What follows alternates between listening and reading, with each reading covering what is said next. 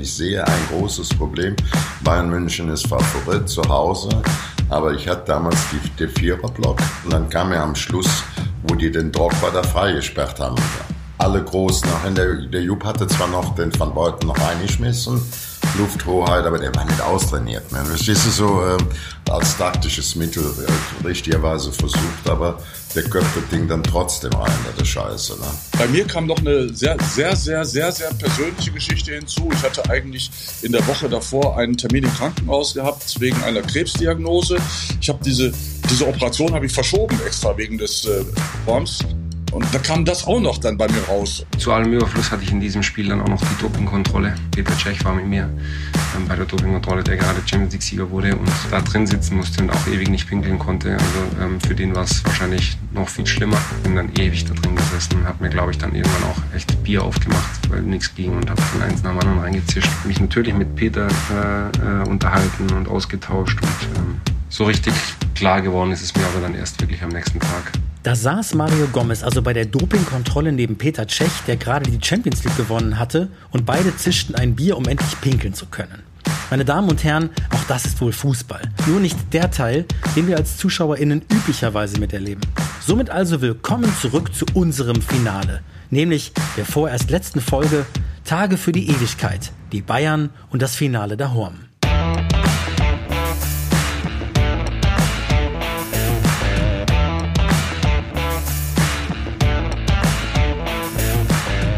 Schweinsteiger.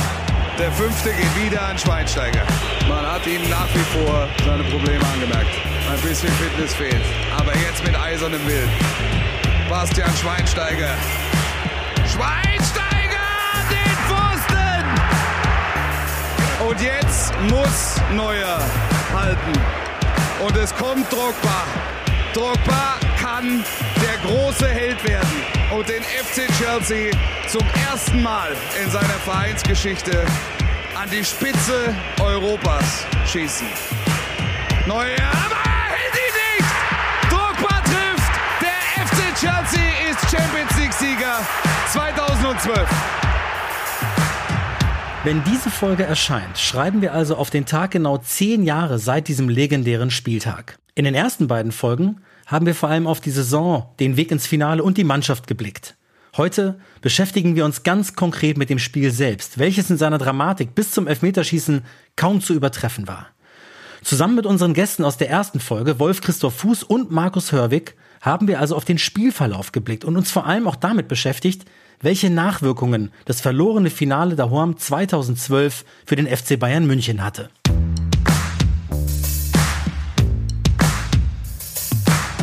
Und dann kommt sozusagen der Tag der Tage. Auch unsere Arbeit war dann getan und wir haben echt ganz schön zu tun gehabt in den Wochen davor, das ist klar.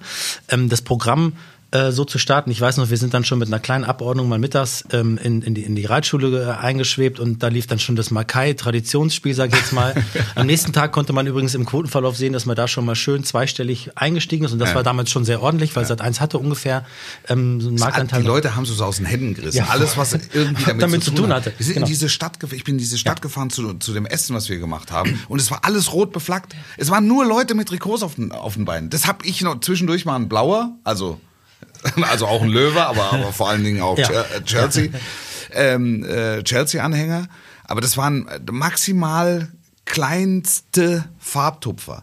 Ansonsten war diese Stadt Bayern München so, wie ich es noch nie erlebt habe. In der, in der Reitschule wurden wir von Damen mit Trikots bedient. Also ich weiß nicht, ob es dann eins die zur Verfügung gestellt hat, damit es besser aussah oder dass alle mehr Schärfe ja. hatten für den Moment. Ja. Ähm, ich, ich bin zurückgefahren und äh, die Menschenmassen bewegten sich über die Leopoldstraße und du hattest ganz große Probleme, dann überhaupt wieder rauszukommen aus der Stadt. Und dennoch gab es für dich auch bei aller Euphorie eine Spielvorbereitung, die ja. du immer sehr akribisch machst. Du ja. liest dich dann ein, du befasst dich mit der Saison, du befasst dich mit den, mit den äh, möglichen Taktiken, du schaust dir Spiele an. Und dann liegt quasi dein Papier vor dir vor den 90 oder 120 Minuten und du siehst zwei Mannschaften auf dem Papier. Welche Erwartungen hattest du an das, was da sich vor dir abspielen würde? In dem Wissen auch, dass der FC Chelsea nicht die allerbeste Saison seines Lebens gespielt hat. Äh, keinerlei Erwartung ich habe ich hab nie, gehe nie mit einer Erwartungshaltung an ein Fußballspiel ran, sondern ähm, immer äh, in aller Offenheit. Ich war vorbereitet. Ich hatte das Gefühl, dass ich alles wusste. Ich habe am Tag vorher mit äh, Jupp Heinkes zusammen in der Mannschaftskabine gesessen. Wir haben dieses Spiel vorbereitet. Er hat seine Taktik vor mir dargelegt. Das haben wir über Jahre gemacht, auch mit, mit Louis van Gaal ähm, weil wir einfach ein vertrauensvolles Verhältnis zueinander entwickelt haben. Er hat mir alles gesagt, wie gepresst wird, wo gepresst wird, wer wann wie mhm. zustellt, wer spielt. Das äh, äh musste der ein oder andere musste noch ersetzt werden, aber es war es war im Grunde alles klar. Ich hatte meine Kontakte zum FC Chelsea entsprechend. Also ich das war, das lagen zwei offene Bücher vor mir, zwei Mannschaften, mit denen ich mich die komplette Saison beschäftigt habe. Es konnte nichts passieren. Und dann breite ich die Unterlagen aus und sag, so, jetzt Ball und 11 gegen 11 und es wird nichts passieren, äh, was ich noch nie erlebt habe.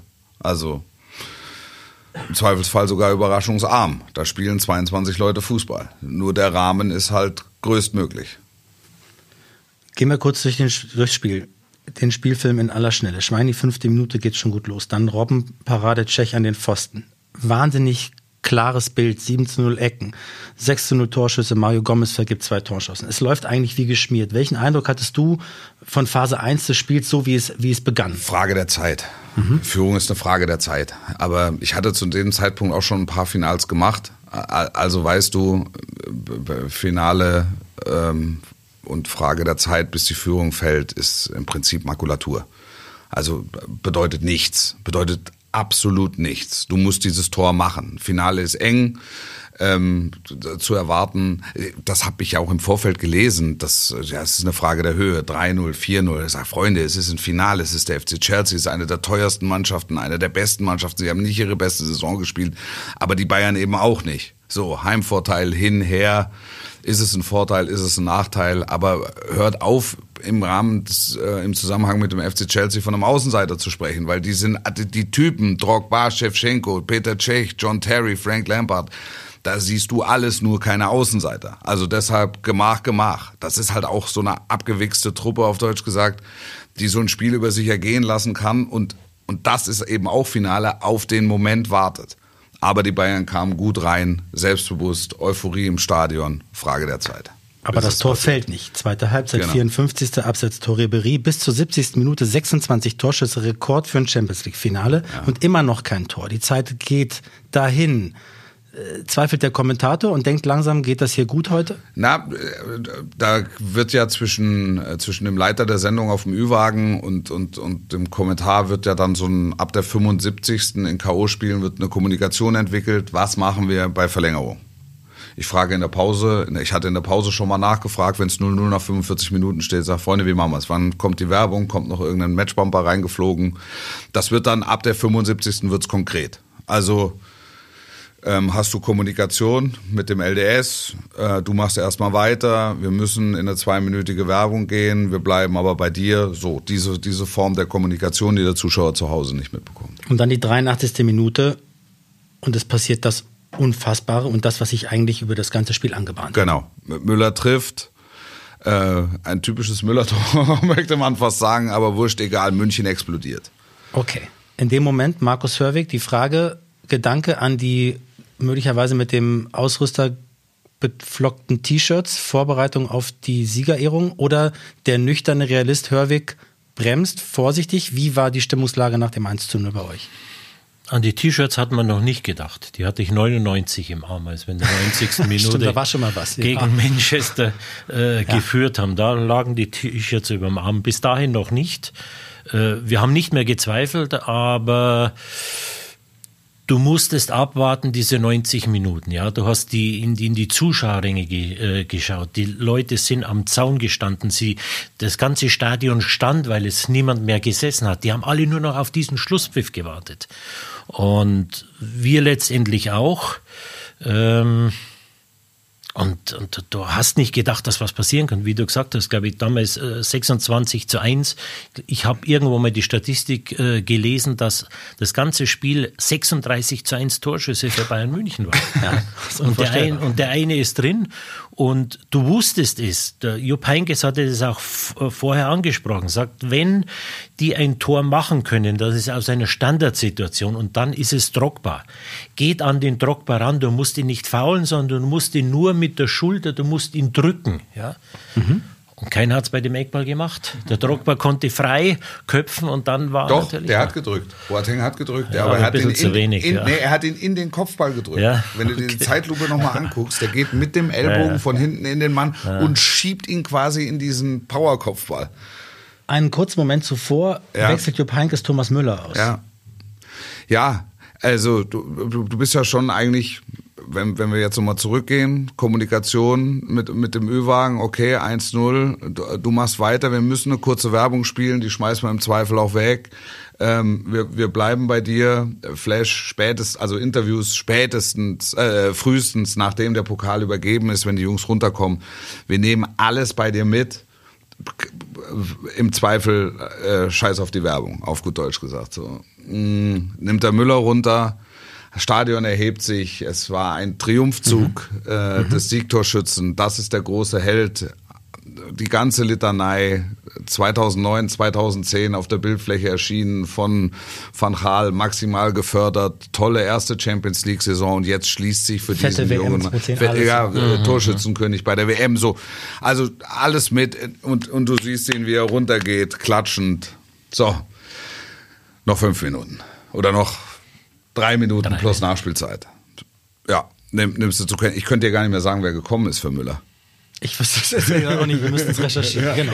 Es wird mit also Sicherheit der Abwehrspieler ja, ja. weil du nimmst dann natürlich einen, einen Stürmer raus, nimmst den Abwehrspieler, weil du weißt, dass die einzige Chance, aber, aber, die Chelsea noch hat, die langen absolut, Bälle Aber das, ist, das meine ich. Es ist zu dem Zeitpunkt vollkommen wurscht, wer kommt. Der Matchwinner geht. Das war, das war allen damals 70.000 im Stadion. Klar, das ist der Matchwinner, der geht jetzt vom Platz. Super Jupp Heynckes mit ganz viel Sensibilität will er ihm den Einzelapplaus geben. Der kritische Bildreporter vielleicht würde sagen, den darfst du nicht runternehmen, aber du, ich glaube, wir sind uns da einig, kann man auf jeden Fall runternehmen. Genau wie du sagst, weil das ist jetzt der Moment, aber man kann ihn noch nicht runternehmen. Ja, man kann im es Nachhinein sagen, muss man, muss man ihn runternehmen, war es vielleicht ein Fehler? Ja, aber in dem Moment, es ist so ein ja, rauschhafter so. Zustand, ja. dass da, da, da, da denkt er dann auch, glaube ich, selbst ein Trainer, so ein, so ein kühler Analytiker, ähm, denkt nicht mehr rational, sondern er denkt halt einfach nur noch so, was mache ich, ich brauche einen Abwehrspieler, wenn nehme ich runter, kommt der Müller, dann freut er sich so. Und dann kommt dieser Eckball und jetzt passiert was, was wir alle nicht für möglich gehalten hätten. Und das ist vielleicht etwas, was man tatsächlich nicht mehr gedacht hätte, denn das ist die Begegnung, von der wir danach hören, dass der Spieler Louis möglicherweise dem Spieler Schweinsteiger etwas sagt, nämlich And now goal. And now goal. Was sagt uns das? Das ist natürlich erstmal rotzfrech, das ist ja fast schon arrogant mit 1 zu 36 Torschüssen, aber das ist natürlich der feste Glaube dieser alten Garde, wir können das Ding noch, noch reißen. Also was sagt das aus über über diese Mannschaft, den FC Chelsea und wie frech, wie frech ist das eigentlich? Es sagt eigentlich aus, dass die Engländer von den Deutschen gelernt haben. das ist das, was man eigentlich uns immer noch sagt. Eine deutsche Mannschaft gibt nie auf, ja. Und wenn die in der 91, 92. Minute, äh, 2001, in der 94. Minute ganze deutsche Meisterschaft äh, kennen, das hat man uns Deutschen immer vorgesagt. Und plötzlich kommen die Engländer her und machen uns das nach. Und sie schaffen es auch noch. Das war das ist furchtbar. Großes, großes, äh, großes Selbstverständnis einer Truppe, die in diesem Wettbewerb auch schon bis zu diesem Zeitpunkt gewisse Untiefen mitgemacht hat. Auch da gab es verrutschte Elfmeter, äh, gegen Manchester United, unglückliche äh, Ausscheidungsmomente. Ich kann mich noch erinnern, wie, wie Michael Ballack einem norwegischen Unparteiischen mal fast den Hals gebissen hätte. Also ja. es war jetzt nicht so, dass der Wettbewerb den roten Teppich ausgelegt hätte für den FC Chelsea. Ganz und gar nicht. Ja. Und dann passiert das und, und dann ähm, muss man sich kurz sammeln. Dann ging's im Zweifel in die Werbung. Ja. Und man ja, muss sich erstmal kurz schütteln und sagen, jetzt geht das, jetzt geht das Spiel hier weiter. Und, und ähm, was ich so ein bisschen wahrnehme, auch teilweise von Augenzeugen, ist, die sagen, ja, äh, da kann natürlich dann in der Mannschaft etwas passiert sein, dass das Ganze hier doch tatsächlich noch kippen kann. Wie hast du dann die Verlängerung und die, die Körpersprache und die, die, die Psyche der Mannschaft wahrgenommen? Wenn du in der 87. Minute Champions League Finale führst, wir hatten das ja alles schon mal äh, hinter uns, und du weißt, die, die Fans stehen da, dann, dann, dann, dann bist du gedanklich schon bei der Pokalübergabe. Und wenn du dann diesen Nackenschlag bekommst, jetzt geht's weiter, ähm, und du gehst in eine Verlängerung, dann passiert was anderes als wie damals in Barcelona. Damals in Barcelona konntest du es nicht fassen, was da passiert ist. Aber wenn du in eine Verlängerung gehst, hast du irgendwo im Hinterkopf, das kann auch schiefgehen. Wenn du in Elfmeterschießen gehst, hast du im Hinterkopf, es kann auch schiefgehen. Und äh, zu dem Zeitpunkt, wo wir eigentlich schon in, im, eigentlich im Feiermodus sein mussten, dieses zu kassieren, äh, dieses Gegentor zu kassieren, da ist natürlich genau etwas entgegengesetzt gelaufen. Bei uns kam diese wahnsinnige Enttäuschung und bei, äh, bei Chelsea war plötzlich dieser Adrenalinschub da, boah, wir können alles noch schaffen. Und dann natürlich noch Schicksal. Wir haben an dem Abend den, den Pokal dreimal auf dem Silbertablett bekommen. Ja. Dann kam die Verlängerung mit dem Elfmeter noch mit dazu. Dann waren wir im Elfmeterschießen ein, ein Tor voraus. Also mehr kann uns das Schicksal oder der liebe Gott äh, den Pokal nicht hinhalten. Und wir sind zu doof gewesen, ihn zu nehmen. Und die Geschichte in der Verlängerung ist die Geschichte von Ian Robben, der, der ja in dieser Saison, und daran erinnern sich viele, aber manche sagen, ja stimmt, da war doch mal was mit den Elfmetern und da war doch mal was mit der Diskussion der Robben. Der nimmt sich den da lag er wieder der Ball auf dem Silbertablett. Und was für eine Dramaturgie, was für eine unfassbare Geschichte, weil wir waren ja schon so froh, dass dieses Finale an dem Tag stattfand und wir haben darüber gesprochen, dass das schon irre ist. Aber alles, was dann passiert ist, ist ja fast schon gar nicht mehr in Worte zu kleiden.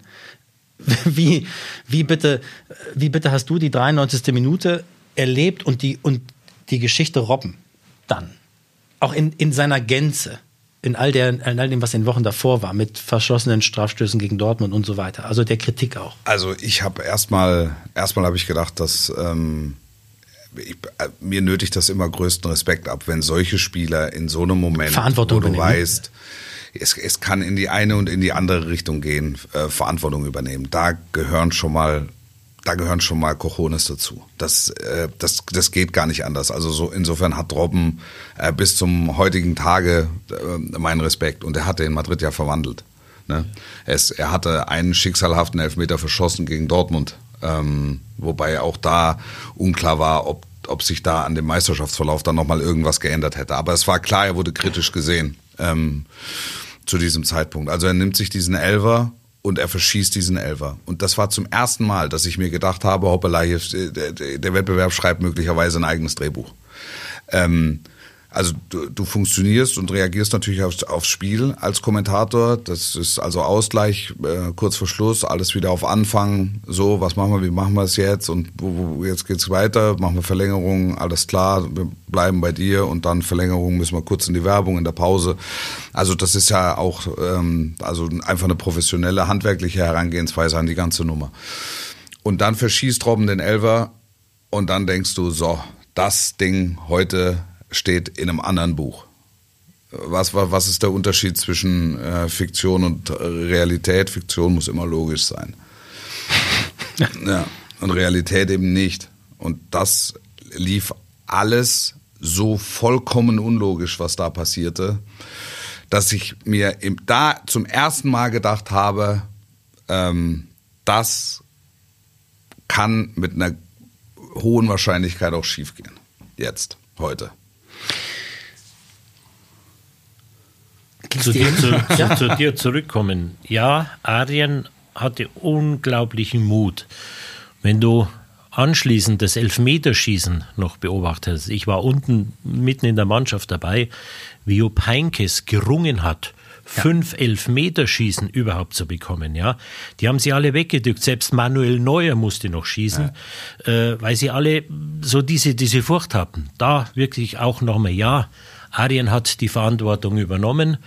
Ähm, das war schon eine ganz starke Szene von ihm, ja.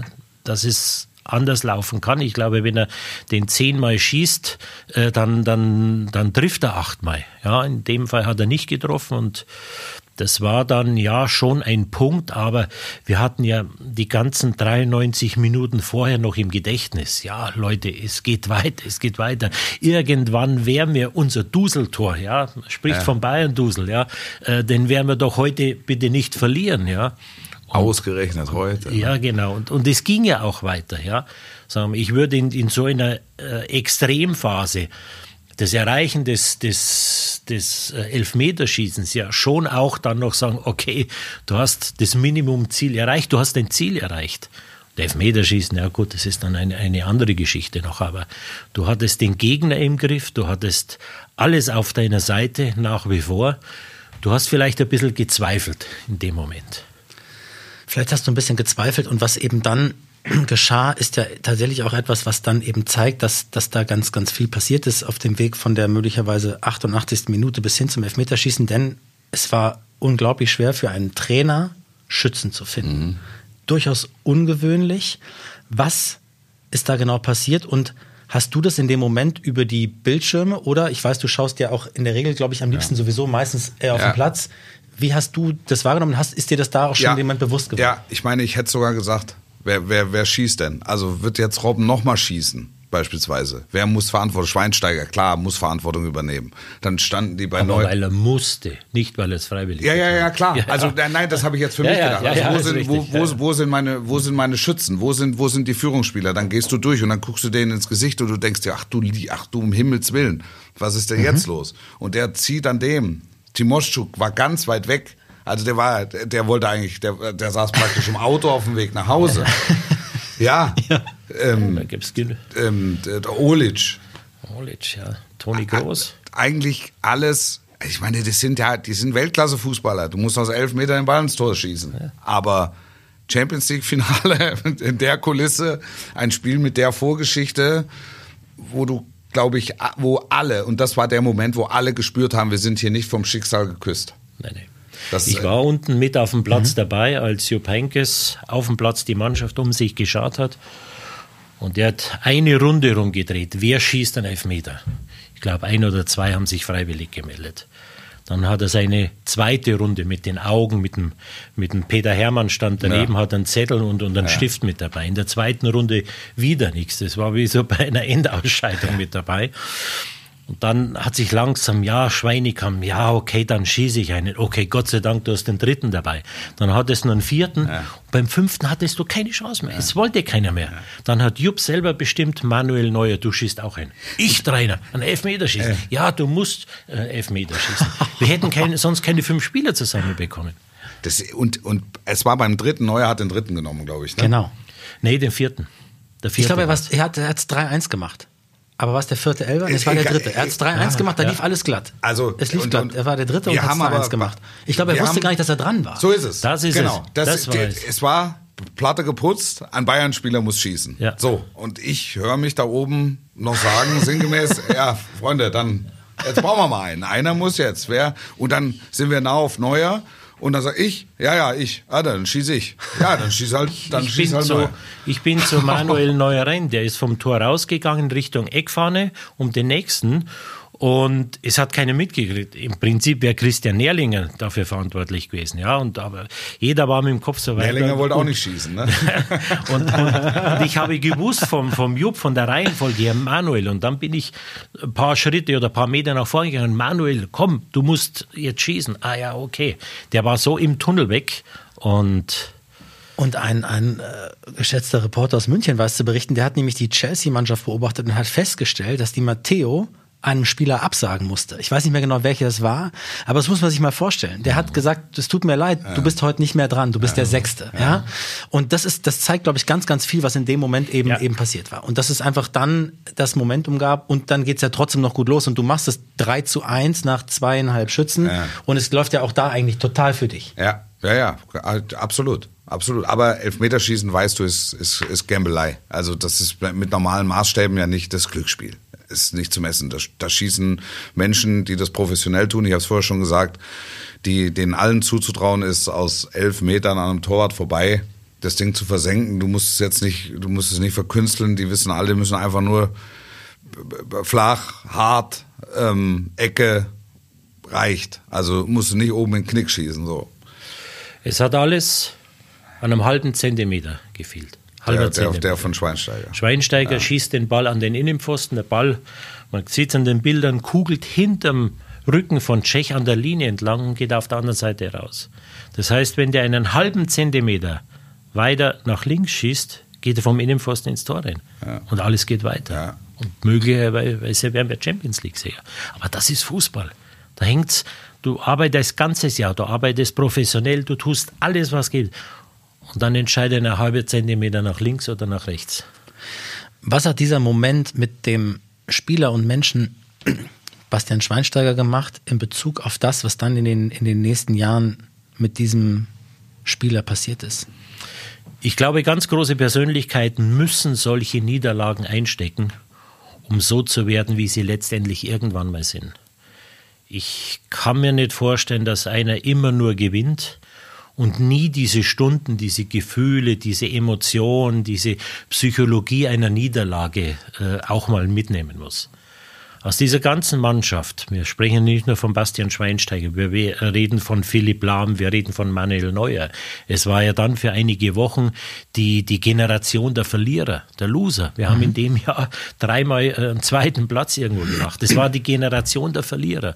Und das ist wieder der Punkt, wo ich zuerst schon mal gesagt habe, da gibt es nur zwei Möglichkeiten. Entweder eine Mannschaft geht daran kaputt an so einer Niederlage oder es gibt jemand, der es schafft, diese Mannschaft aufzubauen, noch härter zu sein, noch konzentrierter zu sein, noch mehr Prozent rauszuholen. Und Jupp Heinkes, und man darf eines nicht vergessen, es gab dann den Wechsel auf Matthias Sammer. Mhm. Jupp Heinkes und Matthias Sammer haben genau das geschafft. Und ich glaube sogar, dass Matthias Sammer hier einen ganz großen Anteil hatte. Das ist dieser Typ Mensch, der, ja, für den zählen nur die letzten 5 Prozent. Und die haben wir im nächsten Jahr dann aus, aus der Mannschaft rausgeholt. Bleiben wir bei dem bei den Learnings. Also nochmal ganz kurz zu, zu Bastian Schweinsteiger, der wurde am nächsten Tag, glaube ich, im Gärtnerplatz gesichtet, wahrscheinlich ohne Schlaf. Ähm, wie, waren, wie waren deine Stunden danach? Vielleicht, wenn wir da nochmal ganz kurz in meine, die Seele, meine, meine persönliche. dürfen. Also ich, ich würde gerne bei Schweinsteiger äh, noch eine Sache ja. ergänzen. Ich glaube, dass dieser Abend die Geburtsstunde des Champions League-Siegers und Weltmeisters Bastian Schweinsteiger war. Mhm. Also das, ähm, das und, und einer, einer großen Persönlichkeit im deutschen Fußball. Dass dieser Abend mit dafür äh, verantwortlich ist. Mein Abend, mein persönlicher Abend nach dem, nach dem Finale, kann ich dir ganz genau sagen. Es warst war, du, warst möglicherweise in dem Zelt, in dem wir Ich war in dem Zelt, ja. Es, ich war in dem Zelt. Es sollten 2000 geladene Gäste einen rauschenden Abschied feiern äh, von RAN Champions League. Es waren äh, nur Prominente da. Also äh, als ich kam, dann irgendwann regnete es und es waren von den 2000 geladenen vielleicht noch 150 da. Und man musste sich diese rauschende Festivität denken. Es war Stefan Raab war noch da mit seinen zwei Fahnen, der stand an der Theke ein bisschen verloren. Alle waren nachhaltig geflasht von dem äh, Gesehenen. Und äh, ja, irgendwann war es dann eins und dann sind der Johannes und ich und Olli Welke und ähm, Franz Beckenbauer auf die Bühne gegangen und haben quasi in eine leere Manege gesprochen, haben uns bedankt äh, für die Zusammenarbeit und äh, haben gesagt, dass wir ähm, äh, viel Spaß hatten die letzten drei Jahre. Du hast noch mal ein paar Worte gesagt. Ich glaube, mich bedankt und. Und dann haben wir es mit 50 Leuten in einem Riesenzelt knallen lassen bis äh, also ja. bis Viertel vor. Da war es dann hell und wir waren alle geflasht von dem Erlebten. Und es war nicht an Schlaf zu denken und wir mussten uns dann auch am nächsten Tag nach zwei Stunden jeder zu Hause und einmal kurz mit dem nassen Handtuch durchs Gesicht nochmal im Biergarten sehen und mussten den, den angewärmten nochmal richtig heiß machen, den wir hatten noch vom Vorabend. Und deine Arbeit geht ja weiter. Deine Arbeit fängt ja genau dann an, Markus. In dem Moment, wo du selber auch aus dem das Erlebte eigentlich verarbeiten müsstest, musst du funktionieren. Ja, Wie, Nein, das ist richtig. Wie war das, wie war das für dich? Es war natürlich schwierig. Du weißt in dem Moment, du musst den Spielern jetzt irgendwo mal ähm, Zeit geben, ja, dass sie das fassen, was passiert ist. Damit kannst du nicht rechnen. Aber du musst so ein Spiel oder die möglichen Ausgänge vorher alles vorbereiten, ja. Das kann, das heißt, du kannst nicht dann nach dem Elfmeterschießen auf drei Spieler zugehen und sagen, bitte kommt zum, zum Fernsehen dazu. Das musst du alles in den Tagen vorher äh, abklären dann mit ihnen nochmal wiederholen, dann vor dem Spiel auch nochmal sagen, denk dran bitte nach dem Spiel, ja, ist alles okay. Und dann kannst du natürlich, mm, sagen wir, mit, mit, mit einer gewissen Autorität oder mit, mit dem Versprechen, das man dir gegeben hat, vorher auf den einen oder anderen Spieler zuzugehen. Was bei uns passiert ist, und ich glaube, wir alle kennen dieses Bild, dieses Fernsehbild, als Uli Hoeneß auf der Tribüne saß, für den sein Lebenswerk an diesem Abend ja die Krönung hätte sein sollen. Dieses Bild, wo seine Frau von hinten an ihn rangeht und diesen total geknickten Uli Hoeneß versucht irgendwo festzuhalten. Und ja, man kann sich vorstellen, wie es anschließend in der Kabine war. Noch einmal, ich war 99 in Barcelona dabei. Wir waren da. Das sind Momente, da bist du in der Kabine, da wird eine Viertelstunde gar nichts gesprochen. Weil jeder weiß, der Erste, der den Mund aufmacht, über den fallen alle anderen her. Es war Fassungslosigkeit, ja. Äh, Viertelstunde, wo, wo 30, 40 Leute in einer Kabine sind, alle verschwitzt, alle keiner sagt ein Wort, keiner traut sich irgendwo äh, auch, auch nur laut zu atmen zwei, drei Spieler standen in der, in, in der Dusche. Bei denen lief zehn Minuten eiskaltes Wasser. Die haben sich nur unter die Dusche gestellt, eiskaltes Wasser und sie haben sich nicht gerührt. Das war unfassbar und, und in der Phase musst du dann mit, mit Augenkontakt oder mit einem kurzen Zunecken den einen oder anderen rausholen, weil du sagst, du hast Verpflichtung, dem Sender gegenüber jemanden herzubringen. Ich weiß nicht mehr, wen, wer sich damals gebracht hat. In der Regel sind es Philipp Lahm und Manuel Neuer gewesen, die für solche Situationen, für solche Momente immer vorgesehen waren. Auch ein Thomas Müller, den du dann natürlich an so einem Tag auch stoppen musst, der hat ja relativ schnell seine, seine Fassung wieder gekommen. Aber wo du auch sagst, Thomas, äh, ein Lächeln ist heute nicht angebracht.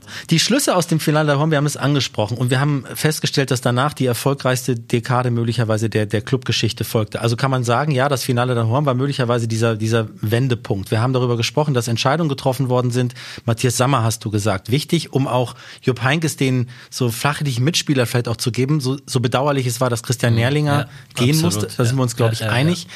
Aber was waren sonst noch, äh, Wolfi, aus deiner Sicht die, die wichtigen Schritte und warum konnte es dann eben auch gelingen, so schnell nach dem Tal der Tränen die Mannschaft so in die Spur zu bekommen, dass sie diese Saison hinlegen konnte? Also grundsätzlich ist es ja ein psychologisches Phänomen. Bei einem Autounfall sagst du dem Unfallfahrer, er möge sich so schnell wie möglich wieder ins Auto setzen, ähm, damit ähm, das, das keinen nachhaltigen Eindruck hinterlässt oder irgendwelche Schäden hinterlässt. Insofern war es ein großes Glück, ähm, dass die Bayern mit Jupp Heynckes einen erfahrenen Mann ähm, auf der Brücke hatten, der die Champions League auch schon mal gewonnen hatte, der die Untiefen des Wettbewerbes kennt und dass einfach eine charakterstarke Mannschaft dahinter stand. Die haben alle die richtigen Schlüsse draus äh, gezogen und es gab ja den Schwur, äh, Thomas Müller hat das mal erzählt. Es gab den Schwur zur, zu, zu Saisonbeginn, als die Erinnerung an das verlorene Finale äh, zunehmend verblasst war, nicht weg war, aber ein bisschen verblasst war und die zusammenstanden und sich geschworen haben und in der Saison holen wir das Ding. Dann glaub, kam, glaube ich, Javi Martinez zu dem, äh, ja. zu dem Zeitpunkt ähm, extrem wichtiger Stabilisator. Ähm, die Bayern haben insgesamt, glaube ich, an der Spielweise würde ich sagen, gar nicht so viel verändert, aber die haben mit so viel Wucht und so viel Wille und auch die Dortmunder hatten die ja massiv geärgert. Ich meine, die hatten das Pokalfinale 5-2 verloren. Also das ist ja äh, Majestätsbeleidigung. Ähm, nicht, nur, nicht nur im weiteren, sondern vor allen Dingen auch im engeren Sinne. Die sind nicht deutscher Meister geworden. Also das ist ja ein, ein, ein Vizekusen-Phänomen. Und das alles hat diesen Club so geärgert, ähm, dass sie im Jahr darauf das in bestmögliche Energie umgewandelt haben und äh, das Triple geholt haben. Und ja, das ich, ich bin fest davon überzeugt, auch bis zum heutigen Tage, die finale Niederlage 2012, die gesamte Saison 2012, äh, war die Geburtsstunde des FC Bayern, wie wir ihn ähm, heute kennen und ist hauptverantwortlich für die letzten zehn Jahre. Ich glaube, an diesem verlorenen Finaltag passierte das, was im deutschen Fußball am allergefährlichsten ist. Wenn du Uli Hoeneß und Karl-Heinz Rummenigge reizt. Ja, sie wurden an diesem mhm. Tag extrem gereizt und das sind keine Persönlichkeiten, die dann zurückstecken in Demut, sondern die dann in den Attacke-Modus gehen. Und Attacke-Modus war bei Uli Hoeneß angesehen, der heute, der plötzlich über Nacht äh, alles in Frage stellte. Auch Jupp Heynckes stand zu dem Zeitpunkt auf der Kippe. Und wäre er nicht sein Freund gewesen, ich weiß nicht, aber Christian Nerlinger hat es erwischt. Und plötzlich tauchte Matthias Sammer, von heute auf morgen wurde der als, als äh, Sportvorstand installiert. Ein Matthias Sammer, von dem Uli Hoeneß noch sechs Wochen vorher gesagt hat, ach, dieser Besserwisser im Fernsehen, ach, den, der wird nie einer für Bayern München. Plötzlich war alles anders. Ja. Dann wurde Javi Martinez für damals unfassbare 40 Millionen Euro geholt. 40 Millionen damals im Jahr 2012, das ist, wenn du heute 150 ja. Millionen äh, irgendwo hinlegst. Ähm, und das ist immer der Moment, wenn Bayern München angeschossen ist, wenn Uli Hoeneß gereizt ist, dann wird alles versucht. Natürlich noch mit Verstand, aber äh, dann wird alles, alles getan. Und das genau äh, in dem Moment passiert. Ähm, dieser Ruck, ich erinnere mich noch gut, wir haben am Samstag das Finale verloren. Am Montag um 10 Uhr saß, saßen wir im Büro von Karl-Heinz Rummenigge. Ähm, Uli Hoeneß war dabei, Karl Hopfner war dabei, Christian Nährlinger saß still irgendwo in der Ecke drin. Man hat ihm wohl vorher schon gesagt, mhm. pass auf, das war mhm. oder wird heute dein letzter Tag werden. Und Uli Hoeneß hat gekurbelt ohne Ende. Für viele Spieler war dieses verlorene Finale letztendlich nochmal ein Stück, um noch größer zu werden. Du hast zuerst Bastian Schweinsteiger angesprochen. Ich weiß nicht, ob Bastian Schweinsteiger ein WM-Finale 2014 mit dieser Wucht, mit dieser, mit diesem Heldentum, ja, äh, dass er ein, ein Cut bekommt, am Platz äh, getackert wird. Auf dem Platz geht sofort die nächste Sense kommt, wenn er nicht dieses, das ist jetzt alles hypothetisch, wenn nicht dieses Finale, ein Philipp Lahm ist sich seiner Verantwortung innerhalb einer Mannschaft noch bewusster geworden. Ein Manuel Neuer wusste plötzlich, ja, was kann im Fußball passieren, ja. Ein Frank Ribéry hat den Traum seines Lebens an diesem Abend irgendwo mit zu dem Zeitpunkt verspielt gehabt. Ein Arjen Robben genauso. Es waren beides Weltklasse-Spieler, aber ungekrönte Weltklasse-Spieler.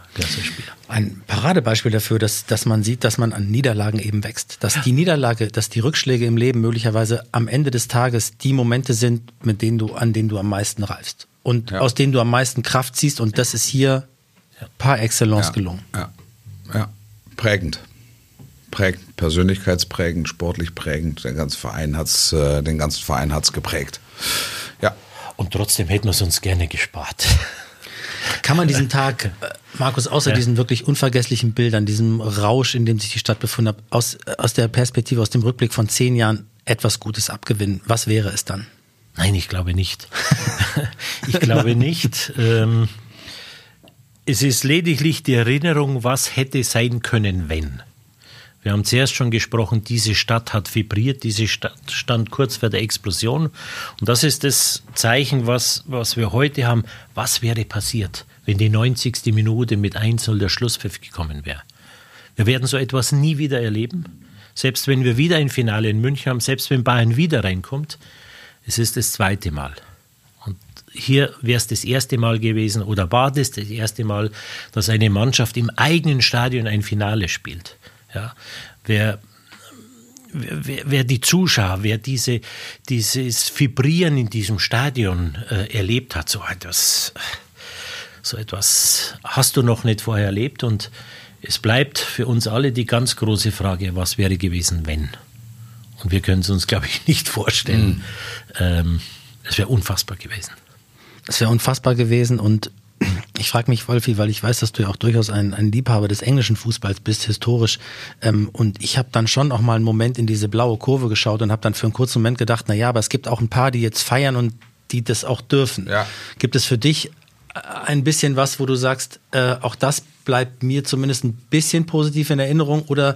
Doch, der Abend bleibt mir positiv in Erinnerung, weil ich bin ja, ich, ich bin ja letztlich, äh, also ich, ich lebe in München und deutsche Mannschaften in Europapokalwettbewerben haben immer eine höhere Kreditlinie.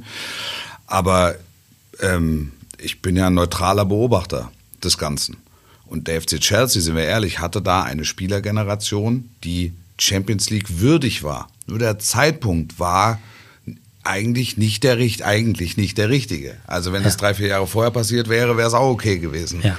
Aber grundsätzlich, dass einer wie Lampard oder Terry oder Peter Cech, dass die Champions League Sieger werden, die Brüder, das ist also, da kann ich jetzt nichts Verwerfliches dran finden. Und ich sehe immer noch diese fünf, sechstausend hinterm Tor, die überhaupt nicht wussten, was da gerade gespielt wird. Die überhaupt, also die sich ja selbst auch im komplett falschen Film wähnten. Die dachten, wir sind hier äh, Komparsen in einem großen bayerischen Schauspiel. Und auf einmal ist es überhaupt kein bayerisches Schauspiel, oder auch, aber das viel größere Schauspiel ist das Chelsea-Schauspiel. Wir gewinnen die Champions League. Roberto Di Matteo, der im Weltfußball eigentlich keine, keine Fußabdrücke hinterlassen sollte, also auf der Ebene, ist Champions League-Siegertrainer. Der darf rund um die Stamford Bridge immer die Busspur benutzen. Und der weiß gar nicht, wie er zu deinem Glück gekommen ist. ist weil er eigentlich nichts gemacht hat. Die haben im Halbfinale Barcelona ausgeschaltet mit, weiß ich, 10 oder 15 Prozent Ballbesitz. Ja. Mit, mit, also mit, mit einem Konter haben die, das, haben die das Ding gewonnen. Ja, also insofern, es bleibt, es bleibt besonders. Es bleibt besonders, auch wenn das, das Happy End für die Bayern ähm, ausgeblieben ist. Und aus persönlicher Sicht kann ich sagen, ich habe die Übertragung, und ich habe das ja ganz oft gehört von Bayern-Fans, die auf mich zugekommen sind, ich habe die Übertragung beendet, äh, mehr oder weniger mit den Worten, das war der, das war die, das war der Abend oder das war die Champions League in Satz 1, ich kriege es immer hin, also, so, hat Spaß gemacht. und ich wollte, ich wollte eigentlich mich verabschieden vom Sat1-Publikum und wollte sagen, es waren drei Jahre, es war, es war mega. Wir haben, glaube ich, auch neue Standards gesetzt und haben dieses Geschenk mit diesem Finale auch aus fernsehtechnischer Sicht bekommen. Und es hat Spaß gemacht. und dann kamen in den nächsten, bis zum heutigen ja. Tage, kommen Leute auf mich zu und sagen, du hast da am Finale, da, da hast du, hab ich, hast du gesagt, es hat Spaß gemacht. Da sage ich, ich meinte jetzt, jetzt nicht das, ich meinte die Zusammenarbeit insgesamt. Ich wollte mich eigentlich bedanken bei den vielen Kollegen, die mich da auf den, auf dem äh, dreijährigen Weg halt begleitet haben. Es wurde von der Mehrzahl der 22 Millionen, die es zu dem Zeitpunkt waren, etwas anders aufgefasst. Aber bis dann beim Bleiben Sie sportlich dann auch wieder. Ja, ja, ja, ja, klar. Dann bei, es gab keinen Grund mehr, sich, nein, nein, zu bedanken. Nein, nein, nein, nein. Ich habe nur, ich, ja, also das war, das, das, das bleibt für immer und das ist, bis zum heutigen Tage äh, das äh, größte Spiel in, in meiner Laufbahn. Ich weiß nicht, wir hatten beim Elfmeterschießen dann ähm, paar 80 Prozent genau. äh, ja, Quote. Ja. Also das heißt, 80 Prozent aller eingeschalteten Fernseher haben sich das, das angeguckt. Und das hat eine, ich habe mir mittags vor dem Spiel, habe ich mir mal kurz Gedanken darüber gemacht, was was jetzt ist und welche Menge an Menschen sich das jetzt anguckt und habe den Gedanken ganz schnell wieder verworfen, weil mir kurzzeitig heiß geworden ist und habe mich dann gefreut, dass es das mhm. alte Spiel ist, das ich kenne. Mhm.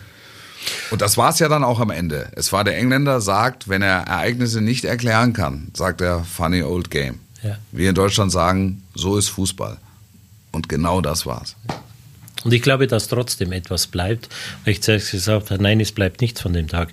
Ich glaube, für alle Menschen, die dabei waren, bleibt das ja, wir waren dabei. Ja, das, das in, in, in genau unterschiedlichen sein, Positionen. Ja, stimmt, ihr ja. im Ü-Wagen, du am, am, Mikrofon, wir unten am Platz, die, die Fans, die im Stadion waren. Es kann dir heute jeder, jeder dieser wahrscheinlich 60.000 Bayern-Fans, kann dir jeder sagen, genau auf dem Platz bin ich gewesen. Es wird niemals jemand in seinem Leben dieses Spiel vergessen. Und wir waren mitten dabei. Also es ist doch etwas geblieben. Ja.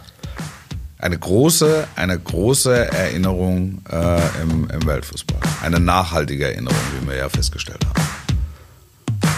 Vielen Dank für eure Zeit. Danke. Hat Spaß gemacht. Gerne. Ja, sehr.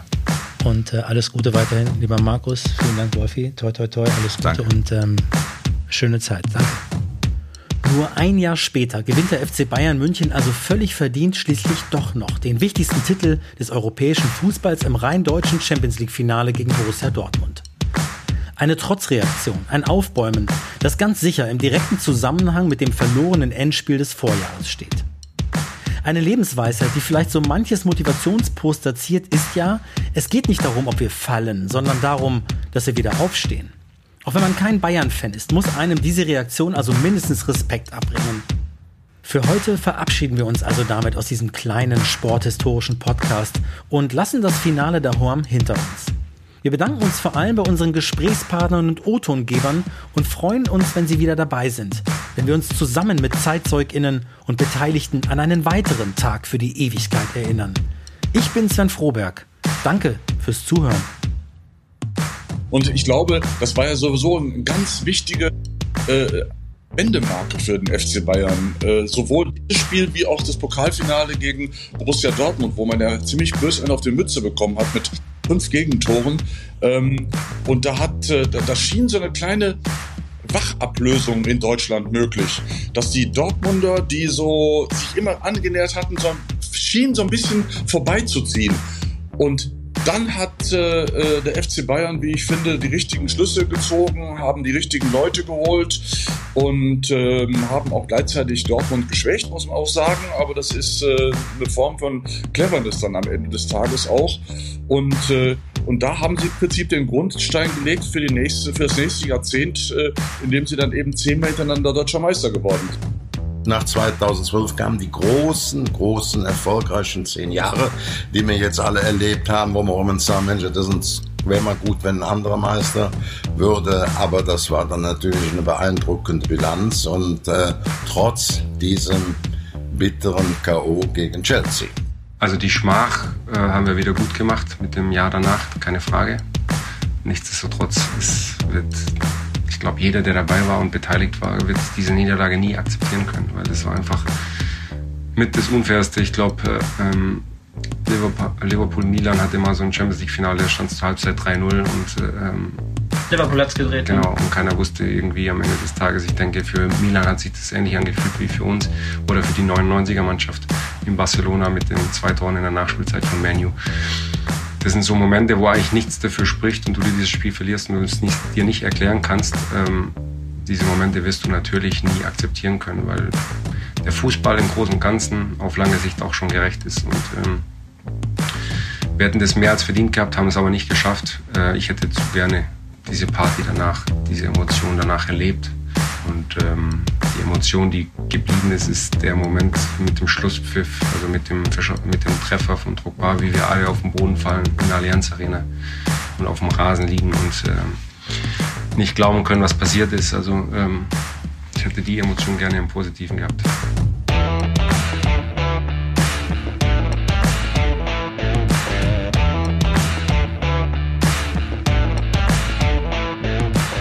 Tage für die Ewigkeit.